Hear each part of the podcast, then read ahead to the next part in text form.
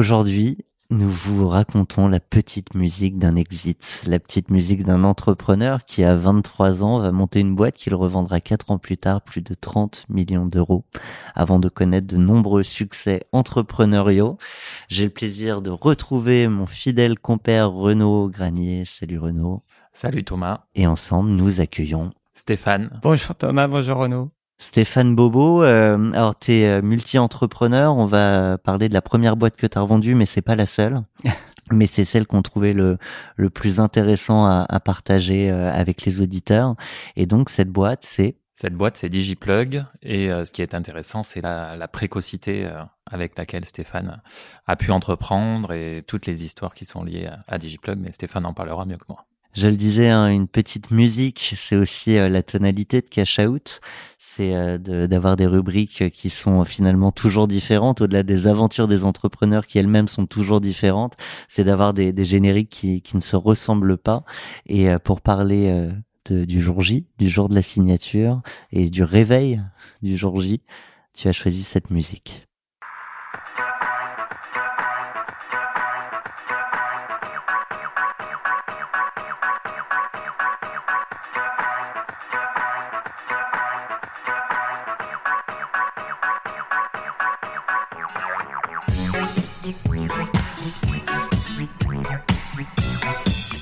C'était dur. Ah, c'était très dur. On a travaillé dur. Et à la fin, ça finit better. Exactement. Donc c'était Harder, Stronger, Better des, euh, euh, Daft c'est Punk. des Daft Punk, pardon, Ouais. merci. Et, euh, et donc on, on est le jour J, euh, tu vas signer avec euh, le repreneur de DigiPlug. Déjà, de, de qui on parle et euh, dans quel état d'esprit tu te lèves? Alors, je me lève avec euh, en me disant que ça allait être une très très longue journée euh, parce que euh, il se trouve que le repreneur est une entreprise japonaise et que la négociation euh, va se passer euh, à distance euh, parce qu'à l'époque euh, on avait euh, des systèmes de visio qui n'étaient pas aussi performants. Quand tu dis à l'époque, on peut repréciser peut-être l'année. Donc à l'époque, c'était en 2002. Euh, voilà, en août 2002. Le 9 août 2002. et Il y a des euh, dates comme ça qui voilà, restent gravées. Exactement. Et donc, euh, je savais que ça allait être une longue journée de négociation, que euh, il y avait des enjeux importants, qu'il allait falloir qu'on finalise euh, le contrat de cession, euh, les garanties de passifs, euh, Donc tout ça n'est pas finalisé le jour J de la signature. non, non, il y avait encore euh, beaucoup de points en fait qui, qui devaient être finalisés et on avait prévu une longue journée de négociation euh, avec euh, euh, les Japonais et euh, les avocats hein, des Donc, deux côtés. Tu te lèves, tu es pas sûr de vendre à la fin de la journée. Euh, on se dit que normalement euh, il y a une volonté des deux de se retrouver, donc euh, on y va quand même avec en se disant qu'on va y arriver, mais qu'il y avait quand même des points euh, importants euh, pour cette opération et que euh, il fallait qu'on arrive à se trouver. Et puis il y a, y a, il y a cette difficulté aussi culturelle, c'est que euh, c'est aussi il y avait l'appréhension de, de savoir comment allaient être interprétés euh, certains de nos commentaires, parce que vous savez dans une négociation, enfin vous en avez euh, entendu plusieurs, des opérations de cession. euh, euh, Il y a toujours des moments de tension. Et autant avec des gens qui sont de la même culture que nous, on peut, on peut plus facilement décrypter les réactions. Autant avec des Japonais à distance, c'est vrai que c'était la pression était maximale. Et est-ce qu'il y avait des points de, de no deal, par exemple, potentiels euh, Oui. Ou est-ce qu'il y avait un euh, alignement euh, généralisé et qu'il restait des points de détail à régler? Non, il y avait quand même des points euh, importants sur la structuration du deal, sur l'earn-out qui était important, sur les, les conditions d'obtention. Euh, et donc, euh, les Japonais avaient l'impression de... Ils m'avaient dit à un moment donné, c'est un sweet deal. Euh, euh, voilà, moi, j'avais pas forcément la même perception. Donc, voilà, il c'est quoi fallait un sweet deal bah, il trouvait que c'était un, un, un, deal qui était quand même confortable.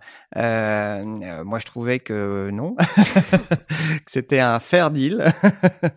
et donc voilà. Donc euh, après, voilà, il y a, y a cette, cette, cette, cet écart un peu de compréhension, euh, mais surtout de culture. En fait, moi, ce qui était le, plus difficile, c'était de, de, de, de faire attention à pas les froisser. Euh, parce que on, voilà, on a tous, euh, on sait que la culture asiatique est quand même très différente et encore plus les Japonais, euh, qui a euh, la perte de face peut être peut être dangereuse, mmh hein, parce qu'on sait qu'ils peuvent se braquer à un moment donné pour une question de face en fait, hein, de, de l'affront. Donc il y avait pas mal de négociations euh, qu'on essayait d'avoir en parallèle par les conseils euh, pour éviter donc les avocats exactement pour éviter en fait euh, euh des situations frontales euh, qui pourraient faire qu'à un moment donné il y ait un, un conflit qui pourrait arrêter brutalement en fait le deal. Parce que concrètement, toi, tu discutais avec eux en direct et les conseils discutaient entre eux aussi en direct. Oui, alors ça se fait beaucoup comme ça aussi en, en Asie, c'est que globalement, le, le, le, dirigeant de la société euh, qui achète ne veut pas être en situation conflictuelle. Donc il y a beaucoup de négociations qui se font en parallèle entre les conseils, qui peuvent être un peu durs. Euh, et Mais entre eux, c'est pas grave. Ouais, et en fait, quand nous on se parlait, il fallait pas qu'on qu'on se dise des choses trop dures en fait parce que euh, voilà déjà dans, dans la culture japonaise euh, c'est vrai que euh, on évite en fait des situations conflictuelles en face to face alors comment on négocie sans conflit alors que tu parlais bien de sujets de tension? Eh ben euh, voilà, il faut arriver à, à, comprendre en fait, à se comprendre hein, euh, et, et, de comprendre qu'est-ce qui était très important pour eux, qu'est-ce qui était et arriver à leur faire comprendre ce qui était très important pour moi et de montrer qu'on n'était pas juste là pour euh, euh pour faire de la négo pour de la négo, mais qu'il y avait des sujets qui devaient être traités. Donc il y a, y a tout ce travail de pédagogie, d'explication, hein, souvent parce que derrière des clauses qui peuvent paraître très brutales parfois, euh, bah, il faut essayer de comprendre qu'est-ce qu'on cherche derrière en fait, hein, qu'est-ce qu'on veut préserver ou qu'est-ce qu'on veut défendre euh, derrière ces clauses. Et justement, est-ce qu'on peut euh, être encore plus précis euh, dans eux ils attendaient quoi? Toi, qu'est-ce qui était important pour toi derrière, derrière quelle clause? Bah moi, je voulais avoir une certaine quand même latitude euh, aussi de, de développement. Euh, moi, le, le, projet de rapprochement avec ce groupe japonais m'ouvrait certaines portes en Asie auxquelles j'attendais pour poursuivre mon développement. il y avait aussi une partie des, des compléments qui était lié aussi à, cette extension, à ce développement. Donc, je voulais être sûr euh, d'avoir les coups des franges exactement pour pouvoir euh, fonctionner. Euh, mais ce qui, ce, qui, est assez aussi assez intéressant, c'est que dans ce genre de deal, finalement, on négocie presque des deux côtés parce que on a aussi des actionnaires avec des investisseurs qui ont aussi des intérêts économiques. Et en fait, à un moment donné, on se retrouve quand même à négocier euh, dans les deux sens, c'est-à-dire qu'on discute avec le futur acquéreur, mais on discute aussi avec euh, ses actionnaires, investisseurs qui, ont, qui veulent aussi défendre euh, leurs propres intérêts.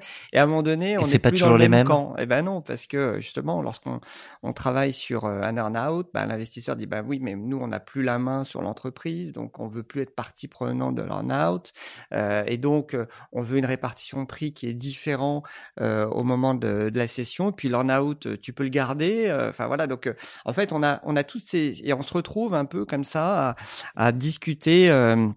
dans les deux sens en fait. voilà, mais mais c'est pour ça que je savais que la journée allait être longue parce qu'il fallait accorder à la fois des Japonais sur un autre faisceau horaire et puis ses propres actionnaires.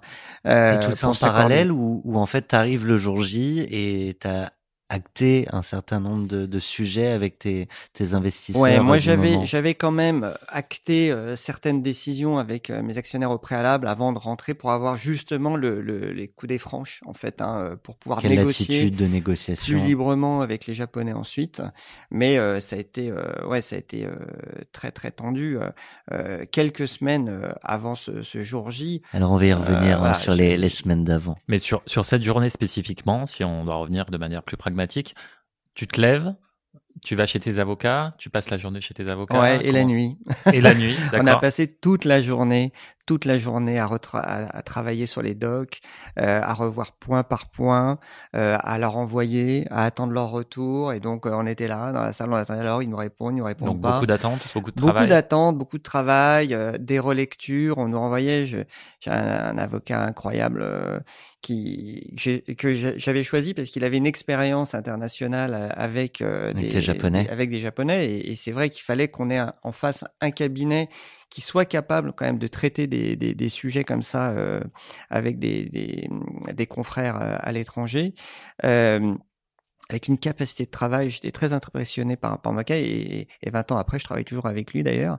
Euh, et, et donc, ce qui, est dingue, c'est euh, c'est le c'est vraiment endurant. C'est-à-dire que euh, je vois ces, négociations étaient très très longues, euh, beaucoup de pression, des relectures de documents, et on a fini nos échanges jusqu'à 3 heures, 4 heures du matin, où moi j'étais KO. Et mon avocat me disait, Olivier, c'est Olivier Dumotet qui chez Latam Watkins, me disait non non mais là on va tout relire. bon, on refait du café. exactement. Et moi, je dis, non, mais j'en peux plus, quoi. peu importe le, hein, peu importe le, voilà. Et Olivier, je lui dis, t'es incroyable, t'es increvable. Euh, voilà. Moi, je lui dis, écoute, moi, j'ai besoin de me reposer. J'arrive plus à lire, quoi, sur l'écran, quoi. C'est, voilà. T'es tellement fatigué, euh, excédé, euh, et, et, malgré tout, voilà, on a fait cette dernière lecture et puis on s'est dit, allez, c'est bon. on y va. Et concrètement, euh, cette journée, elle se termine comment? Donc il y a cette dernière relecture, donc leur dernière proposition. J'ai envie de te dire au lit. ouais, et ouais, exactement. Euh, je, je, suis revenu euh, à genoux au petit matin. Euh, Mais il y a eu un go, il y a eu le virement des fonds. Ouais, exactement. Donc une fois qu'on a fini, en fait, on attendait le transfert bancaire parce qu'à la fin, bah, un deal, c'est quand même le transfert des fonds, quoi. Et donc. Euh... Et justement entre les deux là, pour poursuivre la, la question de Renault, il, tu fais quoi c'est t'as plus rien à lire? Eh ben ouais, non alors euh, t'attends et puis t'attends que ta banque te dise ça y est, on a reçu les fonds. Alors nous en plus c'était. Euh, c'est une attente qui, qui, a été longue. Ouais, qui, qui, ouais, qui a duré plusieurs heures. Donc euh, voilà, je me rappelle en fait euh, on était euh, pas très loin des, euh, des Champs-Élysées à l'époque et, et, donc je me promenais à 3-4 heures du matin en attendant. je sortais de la salle des avocats pour qu'on puisse qu'on puisse enfin avoir la confirmation que ça avait été fait. À une heure près, on avait Dutron à Paris s'éveille. Ouais, exactement. c'était et il faisait beau. Enfin, il faisait bon. C'était au mois d'août. C'était sympa. Ok. Je vous propose de faire un petit flashback et de revenir au, au tout début de cette aventure euh, de l'exit.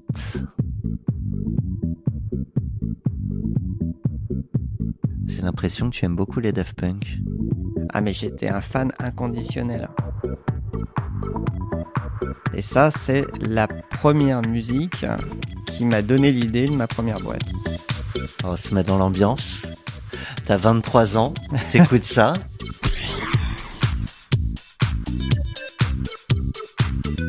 Et là, tu dis, j'ai envie de monter une boîte. non, j'étais fan, j'étais absolument fan des Daft Punk et euh, j'étais à une terrasse de café à Lyon avec un avec un ami d'enfance et euh, c'était le début de la téléphonie, hein, donc euh, en 96. Et, euh, et donc, euh, moi, je faisais des études d'ingénieur du son. Je payais mes études en étant DJ le week-end. Euh, et, euh, et donc, euh, à cette terrasse de café, euh, il y a un téléphone qui sonne. Alors là, tout le monde se retourne. C'était waouh, le gars, il a un téléphone. et donc, on était là avec le. C'était à l'époque les sonneries des, des Motorola StarTAC à l'époque. et donc, on était très impressionnés et on se disait, ce serait tellement génial d'avoir la sonnerie des Daft Punk. Voilà. Et donc, l'idée est venue comme ça à cette terrasse de café. Et, et j'ai pas, j'ai pas je suis resté avec ça en tête en me disant euh, ce serait génial de télécharger des sonneries sur un téléphone mobile. Et donc, euh, à un moment donné, euh, je me suis dit que quand j'avais, je venais de finir mes études, euh, je me suis dit, ben, je vais partir à Paris parce que je pense que c'est là que ça va se passer. Et donc, euh, j'avais deux amis qui partaient aussi à Paris pour trouver du boulot.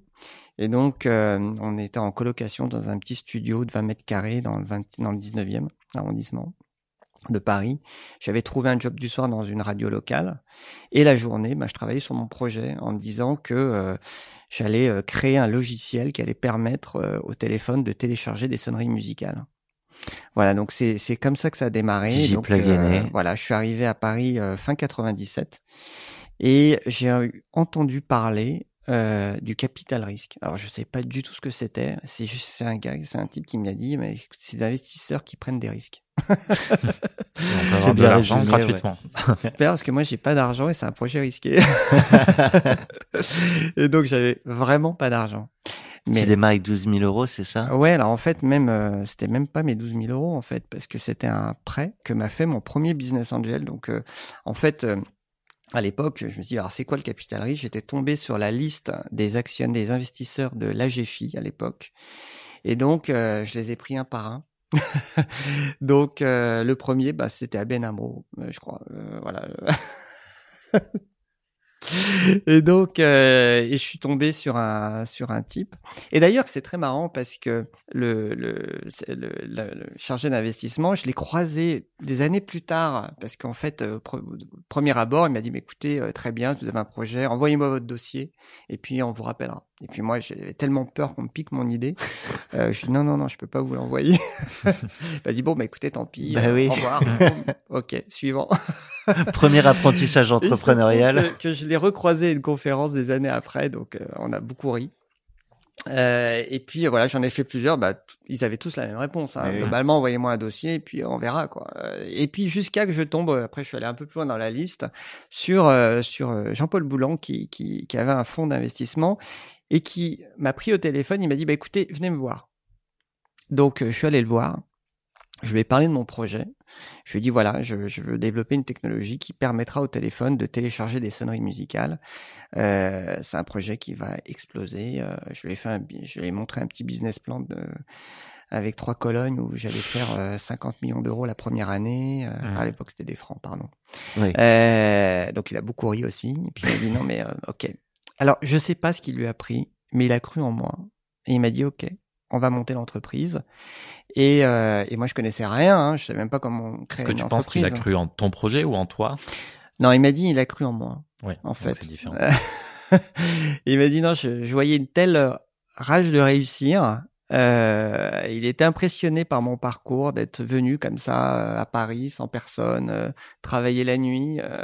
Ingénieur du ouais, son. il était, je sais pas, il m'a dit euh, quand on en reparlait ensuite, il m'a dit non, c'est, oui, c'est, j'ai cru en, en, toi. Et, euh, bon, il a eu raison. Euh, voilà. Ouais, ouais, bah, le, le, voilà, avec le, avec le Ça, recul, avec après, le, exactement. après, c'est, c'est plus facile après.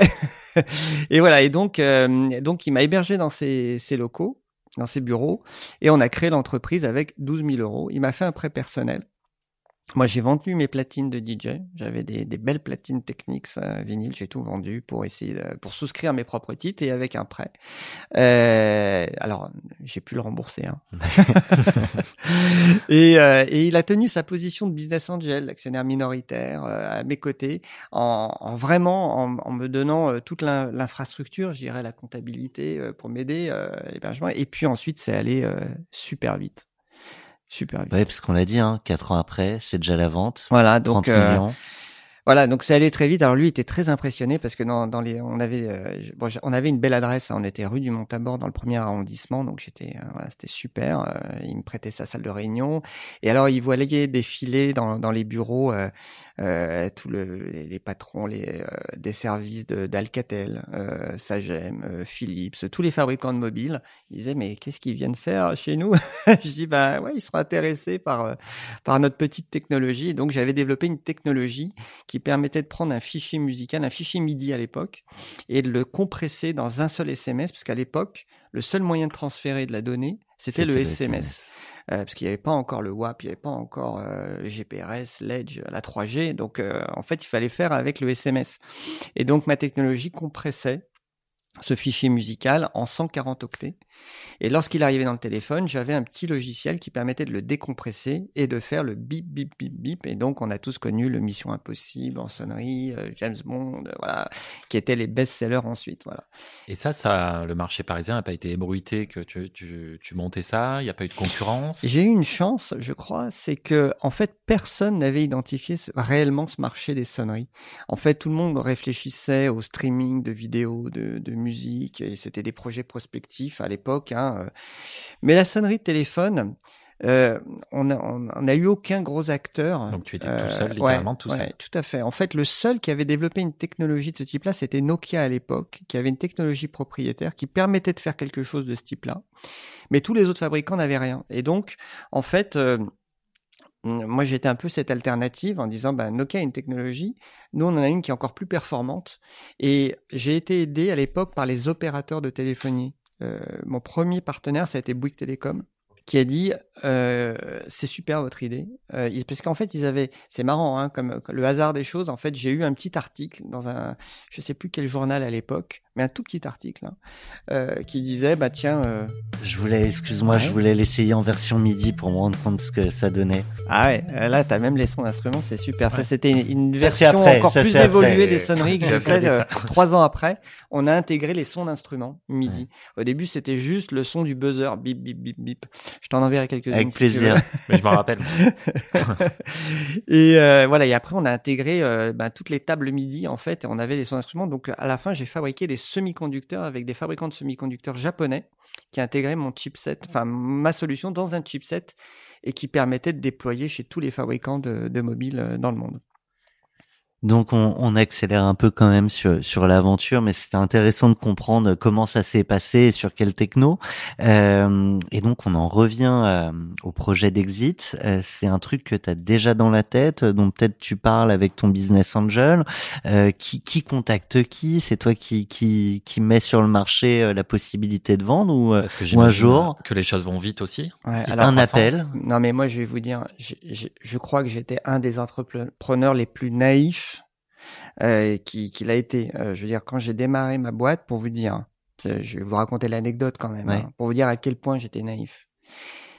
Je, à l'époque, l'un des acteurs, les fabricants les plus connus, c'était Ericsson. Mmh. Et donc, je me suis dit, bah, je vais appeler Ericsson pour leur proposer mon, ma technologie. Je suis allé voir dans les pages jaunes. Je savais même pas, je ne parlais pas anglais.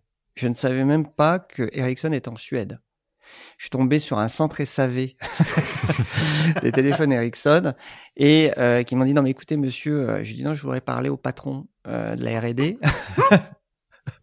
je dis non mais monsieur ici on répare les téléphones. Ericsson c'est en Suède. Et là, je me suis waouh, j'avais la petite goutte, tu vois, qui, qui rissolait. Je me disais, mince, je ne parle pas anglais. Donc, j'avais un, un, ami qui m'a écrit le texte. Je lui ai dit, voilà ce que je vais dire j'ai appelé Ericsson à l'accueil hein, en disant avec mon texte. Bon, ça n'a pas fonctionné, donc je me suis dit je vais, je vais, d'abord démarrer par des Français. Et c'est pour ça que j'ai commencé à travailler avec des, des gens comme euh, Alcatel en France, qui était parmi mes premiers partenaires, qui fabriquait beaucoup de téléphones à l'époque, Philips, Sagem. La chance que j'ai eue, c'est qu'en fait, il y avait énormément de fabricants de téléphones qui avaient installé leur centre de R&D en France, et ça m'a permis de démarrer et en même temps d'apprendre l'anglais.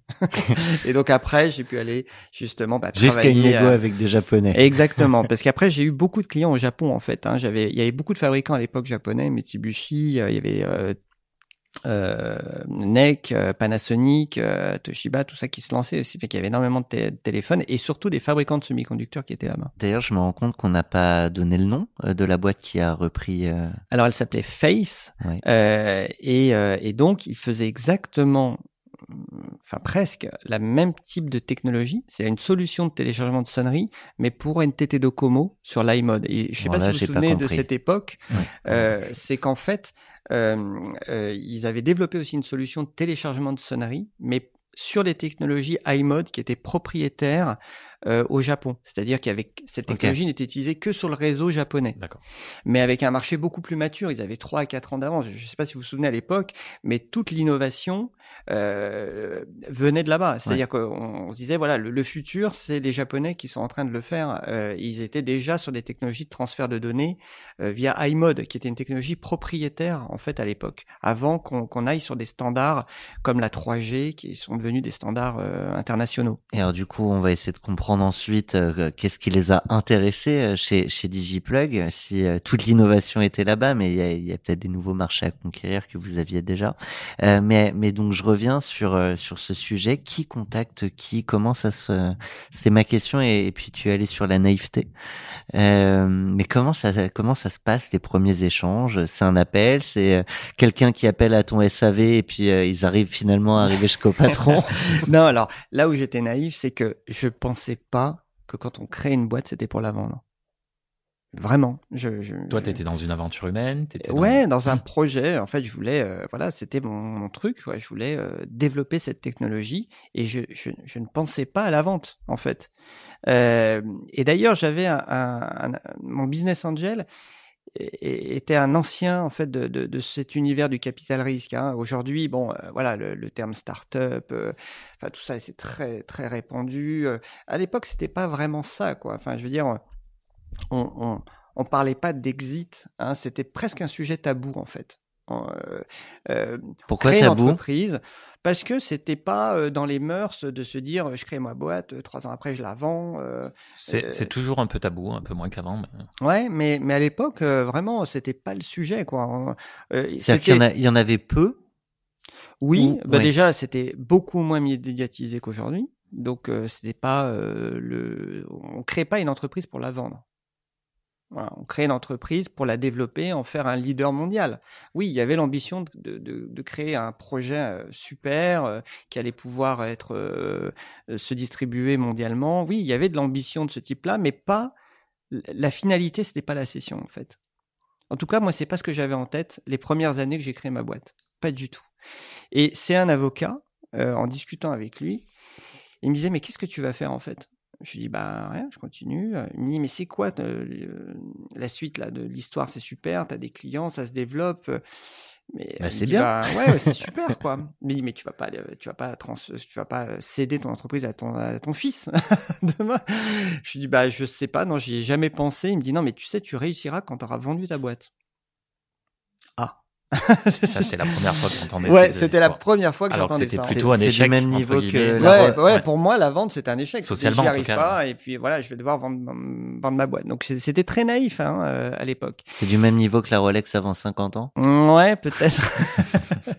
et en fait, ce qui m'a euh, débloqué sur le fait de penser à la session, c'est que le dernier tour de table que j'ai fait, donc en fait, euh, j'ai dû lever euh, au total sur la, vie de l'entreprise 3 millions d'euros. Donc c'est finalement pas grand chose. C'est petit bras. Mais à l'époque, c'est petit bras. À l'époque et en 4 ans. Euh, voilà. Moins de 4 ans. Et, et donc j'ai fait appel à des, à des investisseurs, euh, mais le dernier investisseur que j'ai fait rentrer, j'ai fait une grosse erreur euh, parce que j'ai privilégié un investisseur qui, qui, est, qui est arrivé très vite sur le dossier, qui a, qui a payé une valo assez élevée. Et j'ai privilégié le fait qu'il avait voulu payer une valo élevée pour entrer plutôt que la qualité de l'investisseur. Mmh. Et j'ai vécu six mois d'enfer en board avec cet investisseur qui est sorti du circuit hein, depuis, euh, qui est plus dans, dans, dans, le circuit, donc je, non, de toute façon, on n'a pas besoin, on n'a pas besoin de le nommer. Mais... mais... Mais, voilà, donc c'était en fait euh, une, une, erreur de ma part à l'époque, euh, mais une erreur pour un bien parce que finalement, ça m'a poussé à la vente. Et je me suis dit, je vais pas arriver à vivre avec des gens comme ça dans mon C'est quoi l'enfer au quotidien pour, encore une fois, ah bah, pour projeter les auditeurs? Pour un, entrepreneur, c'est d'arriver en board où on doit prendre des décisions. Le type n'a pas lu les docs, euh, il est complètement à côté de la plaque et il repousse les décisions.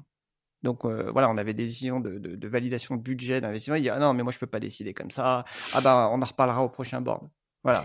Et on, et on redécalait. Qui est le mois prochain, donc une éternité. Donc voilà. On va te prendre du retard. Voilà. Donc là, je me suis dit, non, mais c'est invivable. Bon. Euh, en plus, très colérique, le type. Euh, enfin voilà, il, s'écoutait parler. Euh, et, j'avais d'autres très bons actionnaires hein, autour de la table, hein, parce que euh, mon premier investisseur, ça avait été à l'époque Dominique Sénéquier, qui avait monté AXA Private Equity, euh, voilà, qui, qui, qui, a été, euh, j'ai été parmi ses premiers investissements et qui m'a toujours soutenu, qui a été vraiment, enfin, de, un investisseur de très grande qualité euh, chez DigiPlug.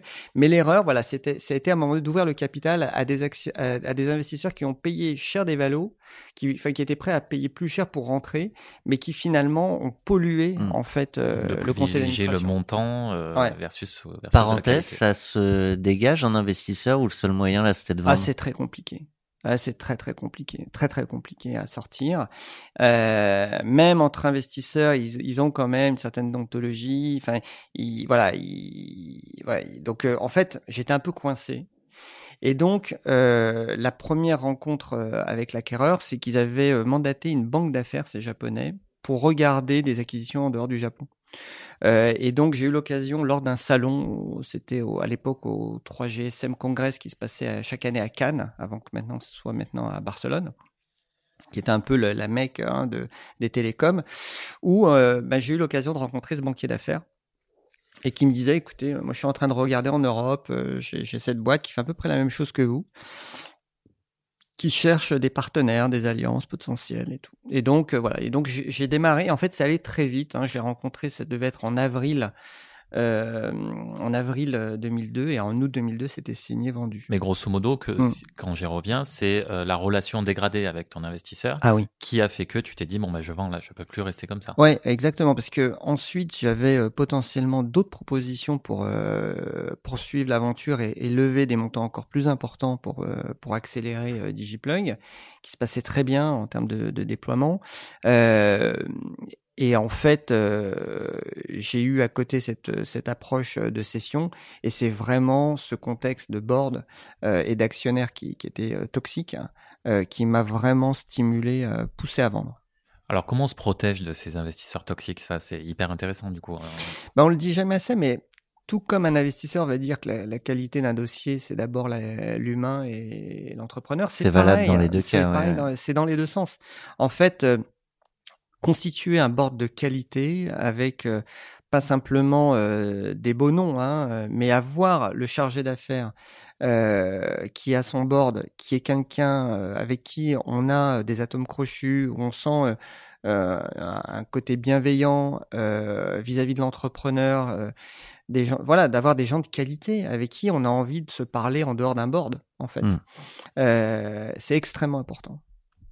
Donc tu as cette approche euh, et là vont commencer les premières négos, même si ça s'est, on l'a dit tout à l'heure, poursuivi jusqu'au jusqu'à la dernière minute.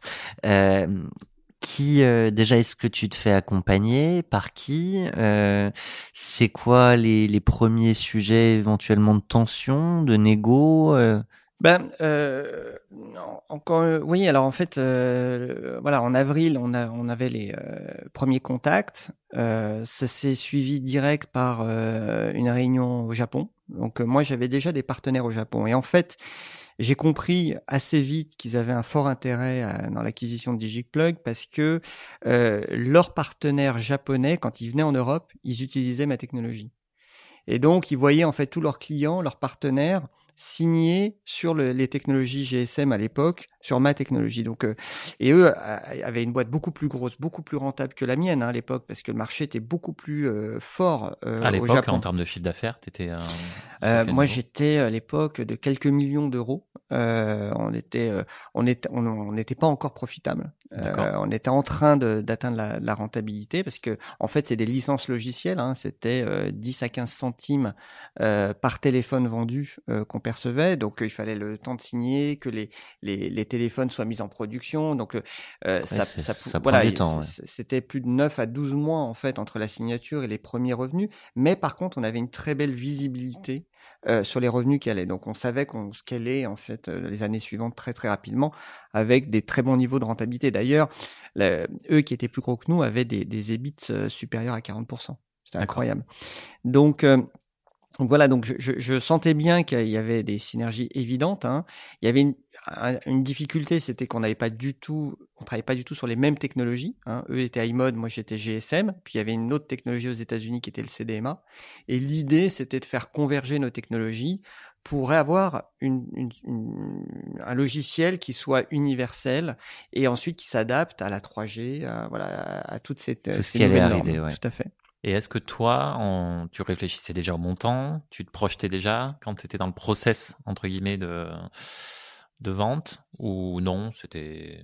Ouais, non. euh, en fait, si on avait quelques benchmarks parce que on, on- j'a- j'avais fait une sorte de pas de dual track, mais on, on avait la possibilité de lever à côté. Donc, on avait déjà des comparables de valorisation avec d'autres B, investisseurs. Exactement. Et donc, ça nous a permis d'être déjà beaucoup plus fort dans la négo parce que on avait une alternative. Si Mhm. je vendais pas, je pouvais poursuivre mon développement. Je ne suis pas vendeur. Exactement. Et donc, euh, et donc, les Japonais voyaient bien que de toute façon, euh, euh, s'ils faisaient pas le deal, on allait relever, et donc ensuite, on serait pas euh, vendable avant plusieurs années dans des montants encore bien supérieurs. Donc c'était un moyen aussi d'être en position de force pour toi. Ouais, tout à fait. Mais j'ai senti que euh, ensuite, c'est le relationnel. C'est que Mm. les Japonais, c'est très compliqué hein, de faire des deals. Il n'y a pas énormément de deals qui se font avec des Japonais euh, parce que il y a quand même ce besoin de créer un lien. En fait, euh, c'est c'est une culture où euh, au-delà du business, il faut qu'il y ait quand même un lien euh, qu'on se voilà et donc on passe en fait tout se fait dans les dîners voilà, dans les karaokés. Et donc j'ai fait beaucoup de karaoké donc euh, En allez- japonais. non et alors le problème c'est quand j'étais au Japon qui m'amenait au karaoké la seule chanson qui était un peu internationale euh, c'était New York New York Ok, de Sinatra. de Sinatra donc euh, voilà donc euh, j'ai fait euh, New York New York pendant euh, Alors, c'est The. Voice revisité. C'est euh, très marrant. Je, je fais un peu de teasing sur une interview qu'on n'a même pas encore tournée, mais je sais déjà qu'on va en parler avec euh, PKM, Pierre Cosco Morizet, qui a vendu aussi Rakuten des, Ouais. des Japonais. Et lui aussi, dans son mail, il nous a dit, on, on a- ça s'est joué au karaoké. ouais Ouais. ouais ouais, Ouais, je me rappelle Faut pas de fausses notes là. ouais ouais, ouais non non si c'est pas, grave, au contraire Et co- co- comment ça se passe du coup ces dîners euh, Moi, ça m'intéresse. c'est, euh, Ah ben- qu'il y a tout un cérémonial euh, Le karaoké, c'est après après dîner. Enfin, Ouais, exactement. Donc en fait, euh, c'est vrai que c'est tout un cérémonial. Euh, on allait dans des restaurants euh, assez traditionnels en fait, euh, avec euh, des tenues en kimono. C'était très très très sympa. Ça doit être Euh, incroyable ça. Ouais, ouais, c'était une expérience super sympa. Euh, et donc, pareil, en fait, dans les dîners, on se dit que des choses sympas, quoi. En fait, euh, il n'y a pas de négo. Hein. Donc Il y a tout pas en anglais. Donc eux, c'est pas leur. Oui, alors moi j'avais, ouais, ils, plus. ils avaient, euh, j'avais quelqu'un, eux étaient pas très bons en anglais. Alors moi ça tombait bien, j'étais pas très bon non plus en anglais. Mais j'ai pu trouver quelqu'un qui nous aidait, qui comprenait le japonais, qui comprenait le français. Donc en fait, ça, ça, ça. C'est quoi? C'est un- quelqu'un, c'est un traducteur ou c'est euh, quelqu'un qui est Ouais, j'a- j'avais un business partner euh, français euh, qui parlait aussi euh, japonais. D'accord. Et donc, ça a facilité quand même le dialogue. Et euh, le banquier d'affaires qui venait aussi euh, avec nous était, euh, voilà, il y avait un, il y avait deux banquiers en fait, hein, euh, un qui était vraiment côté japonais, parlait japonais, anglais, et puis lui qui parlait anglais et français. Donc ça a facilité quand même euh, les choses, mais voilà. Donc en fait, dans les dîners, on parle pas business, quoi. hein. donc euh, on parle de plein d'autres choses. Donc perso, Euh, euh, ouais, voilà. en fait, c'est euh, c'est là où privée, on quoi. crée le lien, en La fait. hein. passion Et puis, euh, et puis après les, les dîners, bah, c'était le karaoké, quoi. et le saké. et le saké, et, et c'est des, et c'est des gros buveurs. hein. C'est euh, ouais, il faut, faut tenir le choc. Ce n'est pas qu'une, ouais. euh, Non, non, c'est pas qu'un midi. finissent ouais, ouais. tard dans la nuit, Ouais, très tard, ouais, très tard. euh, très tôt. mais moins, mais moins tard que les signatures. Ouais, ouais, ouais. et donc, et c'est dans ces soirées euh, où, euh, voilà, à la fin d'un- d'un- d'un- d'un- d'une soirée bien arrosée au karaoké, où, où je me suis dit non, ça y est là, en fait, je sais qu'ils ils veulent vraiment me racheter. C'est quoi C'était euh, la chanson de plus Ouais, ouais, bah, le- c'était voilà euh, la Les main sur l'épaule euh, en disant ouais Stéphane, on a vraiment besoin de toi, euh, sinon on est mort. On a on a besoin en fait de, de venir en Europe. L'alcool est dans. Voilà, je dis ouais, bon bah, Ouais. écoute, on va trouver, on va se trouver alors. c'est- c'est- c'est c'est pas business, mais pas loin, et on Voilà. comprend ce que ça veut dire. Ouais. Donc arrive quand même là un moment le, le sujet des négos, euh, les premières offres qui sont posées sur la table. Ouais. Eh ben, euh, oui, assez vite en fait. Hein, on, a, on a quand même convergé vers euh, vers un, un, format de deal. Encore une fois parce que on avait un dual track, donc c'était beaucoup plus simple pour nous pour leur dire mais regardez, c'est pas qu'on veut ce prix-là, mais c'est qu'à côté on a déjà des propositions. Donc euh, en fait assez vite. Et en fait, tu vois, premier contact avril, session signée encaissé en 9 août. Ouais. Mhm. Donc c'est allé super vite. Quatre mois. Euh, quatre mois euh, pour se découvrir, euh, se connaître. Donc euh, j'ai enchaîné les déplacements euh, au Japon. Et le, t'avais pas d'associé Non, pas. pas Donc il n'y a pas de négo entre associés, mais il y a ces investisseurs et notamment celui qui reporte tout. Est-ce que mm. c'est le même sujet quand il s'agit de vendre? Ouais, alors ah oui, tout à fait, parce que le jour où j'annonce en board que j'ai une proposition pour vendre, ce fameux euh, investisseur euh, toxique me dit mais il est hors de question de vendre, on vient juste d'arriver. ok, donc douche froide. Hein. Et donc je dis mais euh, je vous explique. là ils sont en train de venir, ils viennent me voir, j'ai une réunion, une discussion avec eux. Et alors là il me dit non mais attendez, on va pas faire péter l'avion pour pas qu'ils viennent. donc bon Bon, recevez-les si vous voulez, mais euh, pour nous, il est hors de question. Voilà l'ambiance. Et il a le pouvoir de. Bah, ils ont tous les clauses dans les packs d'actionnaires de bloquer mmh. s'il n'y a pas un truc. Alors voilà. Et donc c'est devenu très tendu, très très tendu, au point que lorsque j'ai démarré les discussions avec eux, j'ai fait une, je me rappelle de ce jour, j'ai fait une conférence, enfin une conférence téléphonique avec tous les actionnaires en leur disant écoutez. Euh, quelqu'un qui s'oppose à cette opération. Moi, je trouve qu'elle fait énormément de sens pour l'entreprise, pour le groupe, en termes de valorisation. Et, là, je suis arrivé à, un point de rupture hein, dans, les discussions où je leur ai dit directement, écoutez, moi, je suis à bout. Euh, je ne peux pas continuer à travailler avec un board comme ça. Euh, c'est contre-productif. Donc moi, c'est simple. Si vous me refusez la vente, j'arrête. J'arrête. Et vous vous débrouillerez avec l'entreprise. Et moi, vous inquiétez pas, ce que je fais, je peux le refaire demain matin. Donc ça a été très tendu. Donc là, c'est à mis un... Et je leur ai dit, je vous laisse jusqu'à 18h pour me dire si vous bloquez ces négociations ou pas. Et à 18h, 17h59, ils m'ont rappelé pour me dire, ok, vas-y. C'est-à-dire que de leur côté, ils rediscutent, ils rediscutent entre investisseurs pour le convaincre. exactement. Et donc, c'est là où mes autres actionnaires qui étaient euh, extrêmement euh, intelligents et construits euh, sont arrivés à trouver le moyen euh, de convaincre cet euh, actionnaire récalcitrant. Et tu sais comment? Euh, Ils avaient trouvé que, certains accords, je crois, où ils l'ont un peu plus avantagé euh, sur d'autres boîtes Non, non, sur, sur, l'opération, il y a eu un accord entre eux, euh, mais ils ont joué le jeu. Voilà, ils ont joué le jeu et c'est pour ça que je les en remercie et, euh, et qui nous a permis de faire cette opération. Euh, mais pour vous montrer à quel point euh, certains actionnaires peuvent être toxiques dans une dans mais, une mais, entreprise. Mais toi, du coup, tu c'est un gros coup de poker quand même. De... Ouais, mais j'étais à bout. Hein. Oui, oui, bah, franchement, pour, pour... voilà. Et puis euh, j'étais convaincu que cette opération, elle, enfin que, que moi je n'arriverais pas en fait à, à continuer à travailler avec eux euh, parce que c'était invivable euh, et, euh, et en même temps l'opération était, était très bonne donc euh, et, et, elle faisait énormément de sens d'un point de vue industriel. Donc 18h, 17h59, tu as le go. Euh, Est-ce que et c'est vrai qu'avec Renault, on aime bien voir avec les entrepreneurs s'il y a des clauses sur lesquelles ils, ils, ont eu besoin de batailler. Euh, là, moi, celle qui m'intéresse, c'est euh, avec le recul, parce que tu as monté d'autres boîtes, d'ailleurs, tu en as revendu, ces investisseurs toxiques. Quand tu fais maintenant rentrer un investisseur dans, dans tes boîtes, est-ce que tu te bordes un peu plus par rapport euh, à, à qu'ils ont sur des décisions de ce type? Ou c'est pas possible? Alors, on, on, est vigilant. Malgré tout, faut être réaliste. Hein. On, on, demande à des investisseurs euh, de rentrer sur des valorisations souvent élevées, avec des positions de minoritaires. On est obligé de leur concéder euh, certains droits de veto. C'est normal. Euh, il faut le faire. Je pense que c'est notre responsabilité de choisir les bons investisseurs.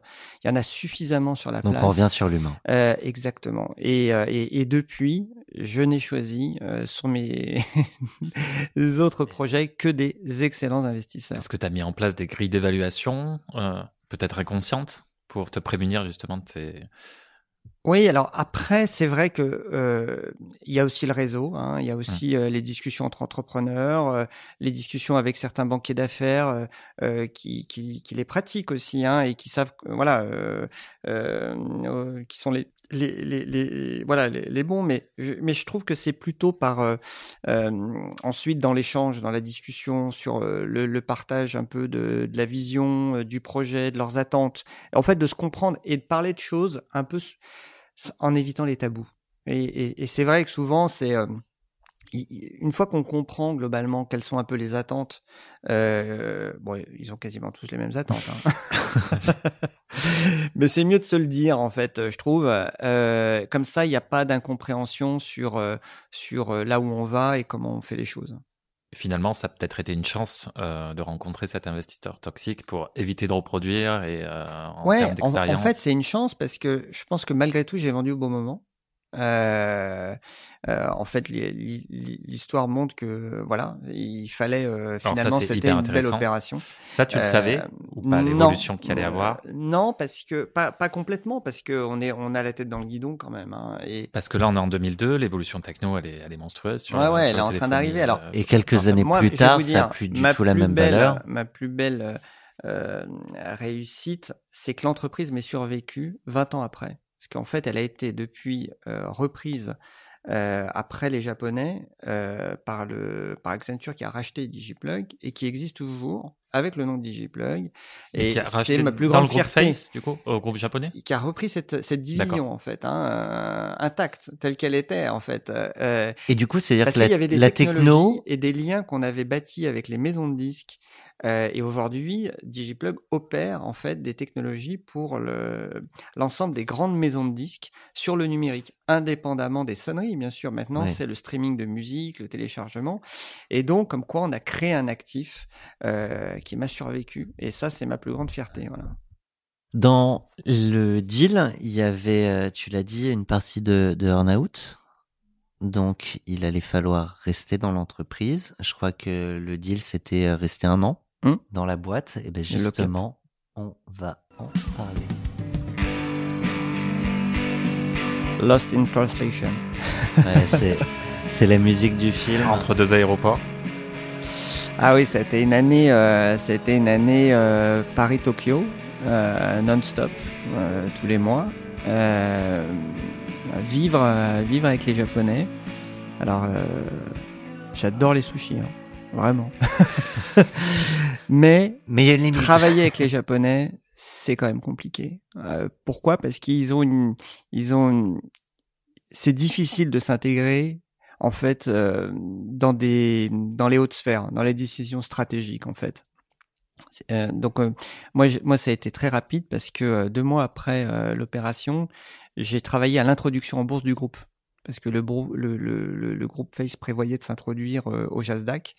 Et donc cette opération, c'était leur montrer en fait au marché que l'entreprise était capable de s'internationaliser. Et donc j'étais le français, l'européen, l'occidental vis-à-vis d'un parterre d'investisseurs japonais. Et donc j'ai vécu deux mois avec eux euh, cette introduction en bourse qui était la première pour moi à l'époque euh, et ben de pouvoir euh, voilà euh, présenter un projet hyper ambitieux de, de cotation de développement. L'opération s'est super bien passée. On a fait une très belle introduction en bourse au Japon. Mais il y a un mais mais mais en effet. Ensuite ça a été très dur à vivre parce que dans l'opérationnel, je venais au Japon, j'avais pas de traducteur, donc euh, ils parlaient pas anglais, euh, donc toutes les réunions se faisaient en japonais. Il fallait que je décode euh, en voyant des documents ce qu'ils voulaient dire. Euh, ils faisaient aucun effort en fait pour m'intégrer, euh, alors que j'avais un titre euh, magnifique. J'étais patron de la stratégie technologique mondiale. Mais dans les faits, je faisais pas grand chose. Hein. En fait, ils décidaient de tout moi, j'envisageais de développer le marché chinois qui était en train de, de s'ouvrir avec plein de nouveaux fabricants de téléphones euh, là-bas. Et j'avais demandé des moyens pour aller au Japon, qui m'ont jamais vraiment donné parce que euh, pour eux, ils croyaient pas en fait aux fabricants chinois. Euh, mais c'est une volonté de ta part de pas avoir de traducteur ou c'est eux qui disent non, tu viens tout seul euh, Ben en fait, j'en avais pas de base, donc il aurait fallu que j'en finance un. Euh, mais bon, après ah, c'est chez moi, voilà. Donc donc à un moment donné, je me dis bon quand même, ils, vont quand même considérer. Donc toutes les réunions importantes, ils les faisaient en japonais. Okay. Et puis ensuite les, réunions de second rang, oui, ils, ils faisaient, enfin ils, ils participaient pas, ils me laissaient participer avec les équipes en anglais. Donc c'était très compliqué pour moi de, de, de, il fallait que je, je, recolle les morceaux derrière pour essayer de comprendre. Euh, donc en fait, ça m'a pas amusé longtemps. Ouais, ça, c'est un peu. Bah, c'était un peu dur t'es plus chez toi et chez toi on te fait sentir que t'es plus chez toi.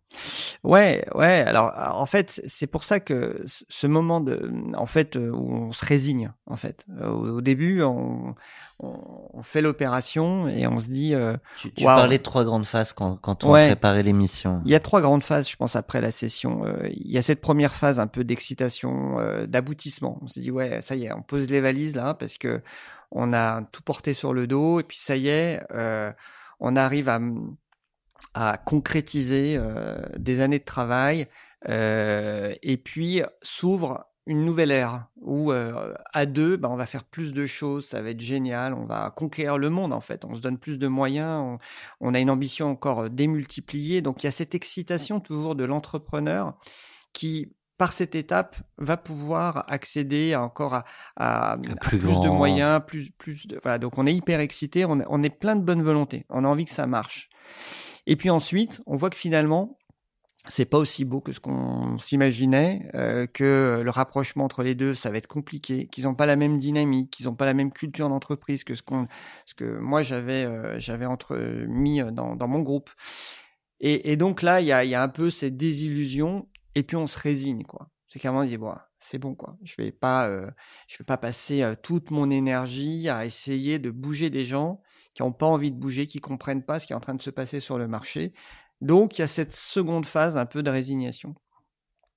Puis la troisième phase, on se dit bon ben il va falloir que je pense à la suite quoi. On, va y revenir. Un, mot sur euh, les, équipes euh, DigiPlug. Euh, certaines te suivent au Japon, tout le monde reste en France. Alors, euh, est-ce que la posture change, le regard change Oui, alors déjà, en fait, ils me mettent un directeur général japonais qui vient s'installer en France, quasiment euh, le premier mois de l'opération. Alors, il avait un traducteur? Pour faciliter, alors lui, il était, euh, il était basé aux États-Unis avant, donc il parlait très bien mmh. l'anglais, euh, très politique, très politique. C'est des boîtes très politiques, de toute façon, les boîtes japonaises. Euh, un tuteur entre guillemets ici à Paris. Ouais, ouais et qui, qui me disait non mais je te laisse faire, je te laisse tout faire, a pas de problème. Par contre, faut me demander l'autorisation. Ouais, et, et, là où ça commence à devenir compliqué, c'est que le type, il arrive bah, il est des États-Unis, salaire euh, énorme, euh, il faut lui prendre l'appart, euh, euh, les écoles pour les enfants, euh, waouh, enfin le vrai truc d'expat, mmh. grosse boîte dans une petite entreprise qui se serrait la ceinture, qui faisait attention au. Parce que la taille de tes équipes à l'époque. Ouais, c'était une quarantaine de personnes avec un bureau à Paris, un bureau à Montpellier de R&D. Euh, et donc là, euh, ouais, d'un coup, euh, waouh, euh, on change un peu de mode de fonctionnement en fait. Hein. Euh, ils voyagent en business ou en first. moi, je voyageais en éco. Je passais avec, je des 12 heures, je sais plus combien d'heures parce que je faisais des correspondances pour payer, payer le billet cher. Enfin, voilà, on change de dimension en fait. Tu parlais de culture d'entreprise du coup. Voilà, exactement. Et donc là, oui, ça, ça, ça, ça, a commencé à être, compliqué en fait. Hein. Donc il essayait de, comprendre, de faire la traduction entre nous, euh, expliquer aux Japonais. Donc je m'appuyais beaucoup sur lui pour essayer de euh, lui expliquer un peu nos problèmes, nos frustrations et ainsi de suite. Et en fait, euh, il faisait de la politique, quoi. Je veux dire, finalement, il, il faisait pas vraiment avancer le schmilblick. Et, et tes équipes, c'est la même relation ou ça change Alors, comment est-ce que la vente a été perçue au niveau des équipes? Alors, euh, c'est jamais simple à expliquer à des équipes, hein, euh, puisqu'ils n'ont pas forcément le recul, la connaissance de qu'est-ce qu'une session. Est-ce que ça va pas bien? Alors on vend ou au contraire Est-ce que tu vas partir? Est-ce que tu vas rester? Donc non, non, j'ai eu tout de suite un dialogue avec les équipes. Alors moi j'ai eu une chance aussi, c'est que euh, j'ai mon frère qui a travaillé avec moi euh, très tôt, euh, dès le début du projet, qui avait en charge toute la partie technique euh, et qui tenait le, gros quand même de l'activité des clients et de l'infrastructure qu'on avait euh, développée. Et donc voilà, j'avais quand même des gens de confiance dans l'entreprise sur lesquels j'ai pu vraiment m'appuyer, me reposer, qui, qui tenaient le business aussi. Mais euh, mais c'est vrai que pour les équipes, ben oui, il faut expliquer l'accompagnement, euh, cette transition. Euh, donc moi j'ai mis en place après euh, avec cette vente, j'ai aussi structuré. J'en ai, aussi, j'ai aussi euh, staffé avec un directeur financier, avec un, un, un, autre directeur des opérations pour commencer à structurer l'entreprise parce qu'on avait en effet plus de moyens. Et, et donc je voulais partir en ayant une entreprise qui soit euh, qui puisse marcher par elle-même. C'est toi. Ouais. Et donc tu vas partir et à un moment euh, cette aventure euh, prend prend fin mais tu l'as dit, il y a eu l'excitation, il y a eu la désillusion et puis après on pense à la suite et justement la suite on y vient. Avec Beautiful. Ouais. La vie d'après est belle. Ouais. mais c'est vrai que c'est un, c'est une journée où on quitte l'entreprise euh, où on est vraiment, euh, il a, c'est un, un, chamboulement euh, d'émotions en fait, hein, entre euh, la, la, tristesse de quitter une entreprise qu'on a créée de zéro, euh, qu'on aime, des bureaux, une atmosphère, des équipes qu'on a vu grandir, qu'on a vu évoluer, avec qui on a eu des relations de, de, de confiance en fait. Hein, il y a ce sentiment qu'on repart finalement de zéro? On part pour quelque chose de nouveau, pas de zéro, parce que on, on, a, on, a énormément appris. Euh, moi, j'ai démarré mon entreprise, je connaissais rien, à rien, mais rien. Et on part, ouais, euh, on, on, part avec quand même beaucoup de choses quand même. Euh, je veux dire, une l'expérience, je pense que c'est ce qu'il y a de plus riche finalement en partant, parce que ce qui fait peur, c'est l'inconnu. Euh, donc quand, on part avec une expérience aussi riche, euh, euh, tu sais déjà où tu vas T'as une petite idée de la boîte d'après? Oui, oui, oui, parce que la dernière année, après la désillusion, comme je vous disais, où on se résigne, et ben finalement on prépare, on se dit bon ben on va faire la suite quoi. Donc les derniers mois en fait avant mon lock-up, ben, j'ai commencé à préparer la suite et mon projet d'après. Alors on va euh, accélérer un petit peu parce qu'en fait t'as tellement de vie euh, qu'on ne tiendra pas tout en, une heure. Mais donc là tu montes euh, Labs. Ouais, juste après, en fait septembre euh, septembre 2003, donc euh, un an jour pour jour après euh, la session de l'entreprise et le lock-up, je monte cette nouvelle entreprise avec l'idée d'aller un cran plus loin dans la personnalisation du téléphone et d'être capable de créer des accessoires et des téléphones mobiles sur mesure. En fait, se dire que le consommateur allait vouloir des produits de plus en plus personnels.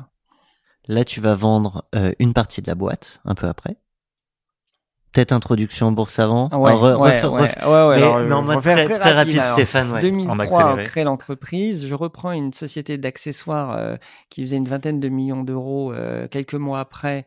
Euh, parce que c'est un métier que je connaissais pas, la distribution, et je voulais être capable de créer, développer des accessoires des téléphones, mais aussi de les distribuer. Donc je voulais de la logistique, je voulais euh, l'accès au marché. Et c'est allé très vite, on passe de, de 20 à 150 millions en deux ans, on se cote en bourse en 2006, on lève 60 millions d'euros. Et là, euh, voilà, c'est festival, euh, on ouvre des pays, euh, voilà, et on connaît 2008, la crise de Lehman Brothers, le cours de bourse qui est par terre, et là, il a fallu ramer, remonter. Et à l'époque, euh, j'avais gardé un des, des associés euh, de l'entreprise que j'avais repris qui m'a dit, là, il faut vendre.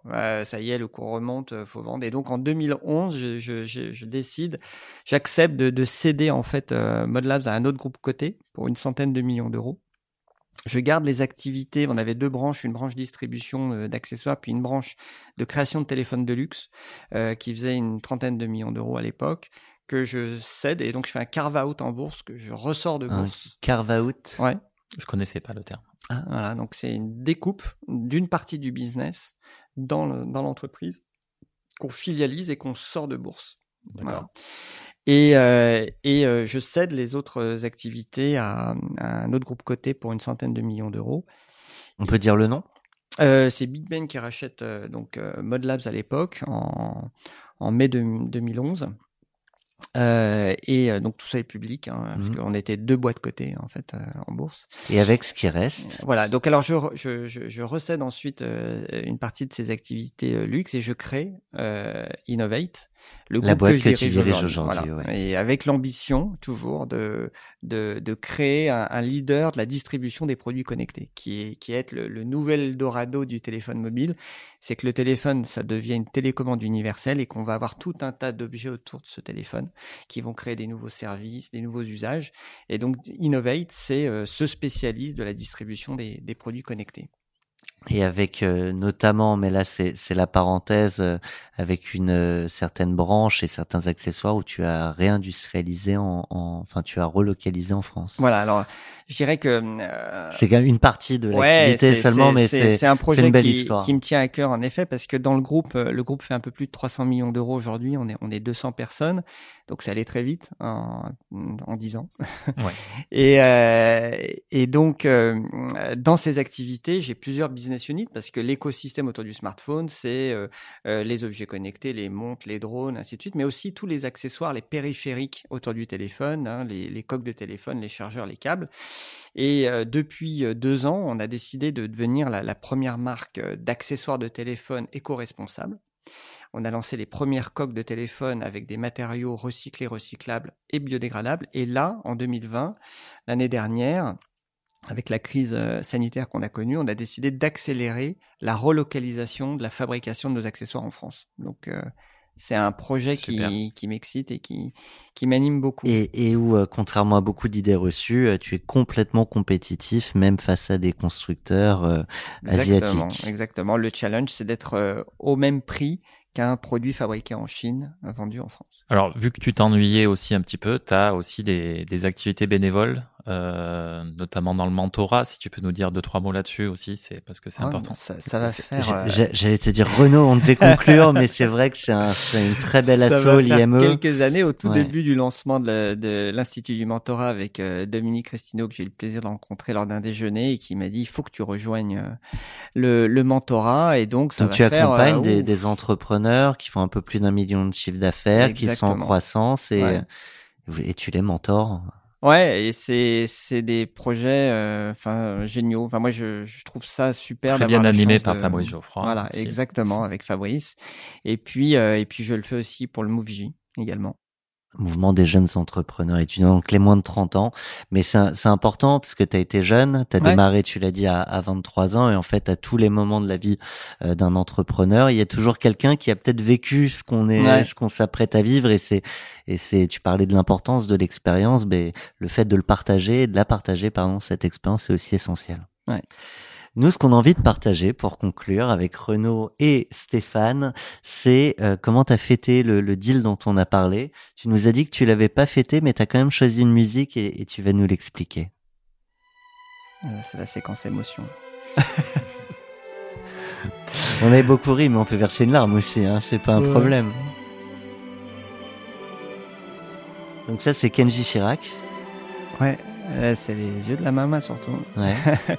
Et donc, euh, ouais, en fait, le, le- ma manière de fêter le deal, c'était euh, surtout de la première chose que j'ai fait, euh, c'est de pouvoir acheter une maison à mes parents euh, dans le sud de la France, un endroit qu'on on adorait aller avec mes parents euh, depuis qu'on est petit avec mon frère. Et euh, mes parents avaient toujours rêvé d'avoir un, un petit studio, quelque chose là-bas en fait. Et donc euh, la première chose que j'ai fait euh, juste après le deal en fait, hein, c'est j'ai je leur ai pris une maison. Voilà. Et Ça, c'est c'était voilà, c'était ma, ma, ma- voilà pour moi ce qui était le plus important en fait. Leur redonner un peu de tout ce qu'ils m'ont donné durant toutes ces années. Eh ben, tu vois, ça boucle la boucle avec cette notion de, de redonner toujours. Mm. On dit souvent, Stéphane, quand on aime, on ne compte pas. Euh, on a parlé de, de tes deux premières aventures, mais tu ne t'es pas arrêté là. Et à ce propos, on a une question euh, de Elena Haddad, banquière privée chez notre partenaire Neuflise, et je pense qu'on va pas traiter de, de ces sujets. Tout à fait. Euh, moi, je me posais la question de donc euh, après deux, deux belles sessions, qu'est-ce qui vous a poussé à vous lancer dans une troisième aventure entrepreneuriale? Ah, c'est, euh, j'irais entreprendre quand on a ce virus-là, c'est difficile de s'arrêter. Donc, euh, tant qu'on a des, des projets qui nous animent, des, des rêves, des idées qu'on a envie de transformer, euh, et travailler avec des équipes qu'on apprécie, euh, c'est dur de s'arrêter en fait. donc, euh, donc voilà, donc euh, tant qu'on a le plaisir d'aller au travail, de d'innover, de créer, de, de travailler en équipe et, et transformer un, un, idée, une idée en, en projet, je pense qu'on ne s'arrêtera jamais. Eh ben, pour nous, il, est temps euh, de nous quitter, mais surtout de te remercier, euh, Stéphane. On pourrait presque refaire euh, un second épisode, peut-être sur, la prochaine saison, sur cette aventure Mode Labs, l'introduction en bourse, ah la, la revente. Ça c'est quelque chose l'introduction. Ouais. Non, c'est, mais c'est toujours un plaisir de t'avoir et d'échanger avec toi. Merci. Merci à vous, c'était très agréable. Et nous, Renaud, on, se retrouve euh, bah, dans deux semaines pour euh, le partage d'une nouvelle aventure. Avec grand plaisir. Et attends, je quitterai pas euh, cet épisode sans vous dire de vous abonner si c'est pas déjà fait à l'ensemble des, des plateformes sur lesquelles vous appréciez écouter vos podcasts. Si vous avez l'opportunité de le faire, notamment sur Apple Podcasts, vous nous mettez les cinq étoiles. En tout cas, si ça vous plaît. Et, et donc, plus vous partagerez, plus on, on poussera les algorithmes à faire remonter ces aventures incroyables d'entrepreneurs qui ont vécu l'exit. Merci.